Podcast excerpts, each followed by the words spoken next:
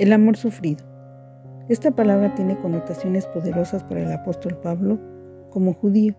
El amor que sufre, como uno de los rasgos más fundamentales del carácter de Dios, porque cuando Dios reveló su gloria a Moisés en la montaña, él proclamó, el Señor, el Señor, Dios compasivo y clemente, lento para la ira y abundante en misericordia y verdad.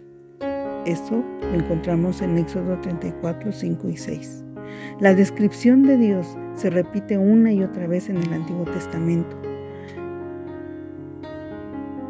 Pablo conocía perfectamente la Septuaginta como la palma de su mano. La frase lento para la ira se captura en una palabra griega, una versión del amor sufrido o el amor que sufre. Esta palabra es poderosa porque describe el amor increíblemente paciente de Dios para los pecadores. Dios fue amorosamente lento para la ira con el pecado continuo de los pueblos antidiluvianos durante muchos siglos. Él fue amorosamente lento para la ira con los pecados horribles y grotescos de los pueblos cananeos durante muchos siglos. Él fue amorosamente lento para la ira con la rebelión idólatra de Israel en el periodo de los jueces y luego en el periodo de los reyes durante muchos siglos, y ha sido amorosamente lento para la ira en el mundo malvado por los siglos desde que Cristo vino, no queriendo que nadie perezca, sino que todos vengan al arrepentimiento. Como dice en 2 de Pedro 3:9, el Señor no retarda su promesa, según algunos la tienen por tardanza, sino que es paciente para con nosotros, no queriendo que ninguno perezca, sino que todos procedan al arrepentimiento.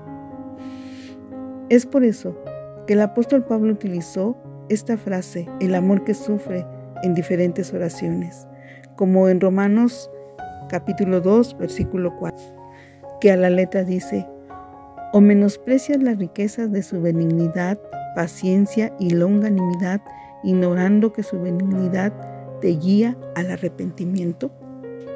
Dios, que es amor, sufrió mucho tiempo por los pecadores y es por eso por lo que aquellos que han nacido de Dios y conocen a Dios también sufren amorosamente por los pecadores. Nuestro amor es sufrido Pablo y otros escritores del Nuevo Testamento usaron frecuentemente esta frase de que el amor sufre. Debemos recordar el tipo de paciencia misericordiosa, porque es clemente, sufrida, lenta para la ira, que Dios nos ha mostrado, según dice 1 Timoteo 1:16. Por lo tanto, como Dios, debemos revestirnos de tierna compasión, de bondad, de humildad, de mansedumbre y de paciencia de tolerancia, soportándonos los unos a los otros y perdonándonos los unos a los otros. Porque si alguno tiene queja contra otro, como Cristo los perdonó, así también hagámoslo nosotros, según Colosenses 3, del 12 al 13, que la letra dice, Vestíos pues como escogidos de Dios, santos y amados de entrañable misericordia, de benignidad, de humildad, de mansedumbre, de paciencia, soportándonos unos a otros, perdonándonos unos a otros, si alguno tuviere queja contra otro, de la manera que Cristo os perdonó, así también hacedlo vosotros.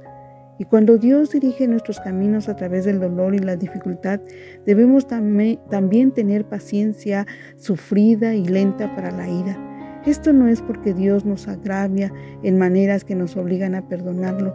Más bien debemos recordar sus propósitos de redención con Abraham, con Job, con los profetas y otros, para que nosotros como ellos esperemos pacientemente en Dios para obtener sus promesas, liberaciones y vindicación. En la paciencia que sufre, Dios nos está llamando a llamar a las personas que ha puesto en nuestras vidas a pesar de que algunas de ellas hayan hecho o están haciendo una gran maldad. Debemos amarlas con amor, con ese amor que sufre. El amor que sufre no es permisivo, no tolera el pecado, el abuso o la injusticia en el sentido de permitir esas cosas. Debemos confrontarlas, pero lo hacemos en el Espíritu de Dios y en el poder de su Espíritu, como dice en Primera de Corintios 13, recordando que el amor todo lo sufre, todo lo cree, todo lo espera, todo lo soporta y que el amor nunca deja de ser. Un amor que nunca deja de ser es un amor que sufre. El amor sufrido es un trabajo, no un juego. Se trata de convertirte en un servidor, no en un héroe.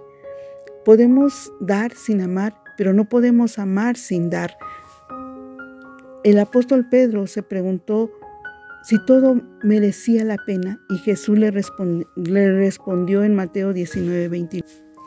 Honra a tu padre y a tu madre y amarás a tu prójimo como a ti mismo. Fue la respuesta de Jesús a Pedro. Dios no se olvida ni olvidará el trabajo de amor que mostramos. El amor es sufrido, cueste lo que cueste, pero recibiremos mucho, mucho más. El amor es sufrido porque cuando uno ama realmente es capaz de perseverar hasta el final. Ahora, esto no significa que tengamos que tolerar los golpes y maltrato de las personas por amor, sino que nuestro actuar debe ser paciente para con ellos, no vengarse frente al daño que puedan hacernos. Como Jesús, quien nos mostró que el amor es sufrido, nosotros debemos ser pacientes con las imperfecciones de los demás, sin olvidar de cuidar nuestra integridad de forma sabia y prudente. Hoy invito a que usted logre ser paciente aún en lo más difícil, invitarle a que esto realmente se logra con la ayuda de Dios porque Él es el que nos ha amado, porque su amor siempre va a ser lo mejor para nuestra vida. Dios le ama a usted tal como usted es y desea transformar su vida para que su vida sea bendecida por Él y usted y yo podamos disfrutar de las bendiciones que Dios tiene para cada uno de nosotros y que aceptemos y reconozcamos, reconozcamos que solo el amor de Dios es verdadero. Bendiciones para todos.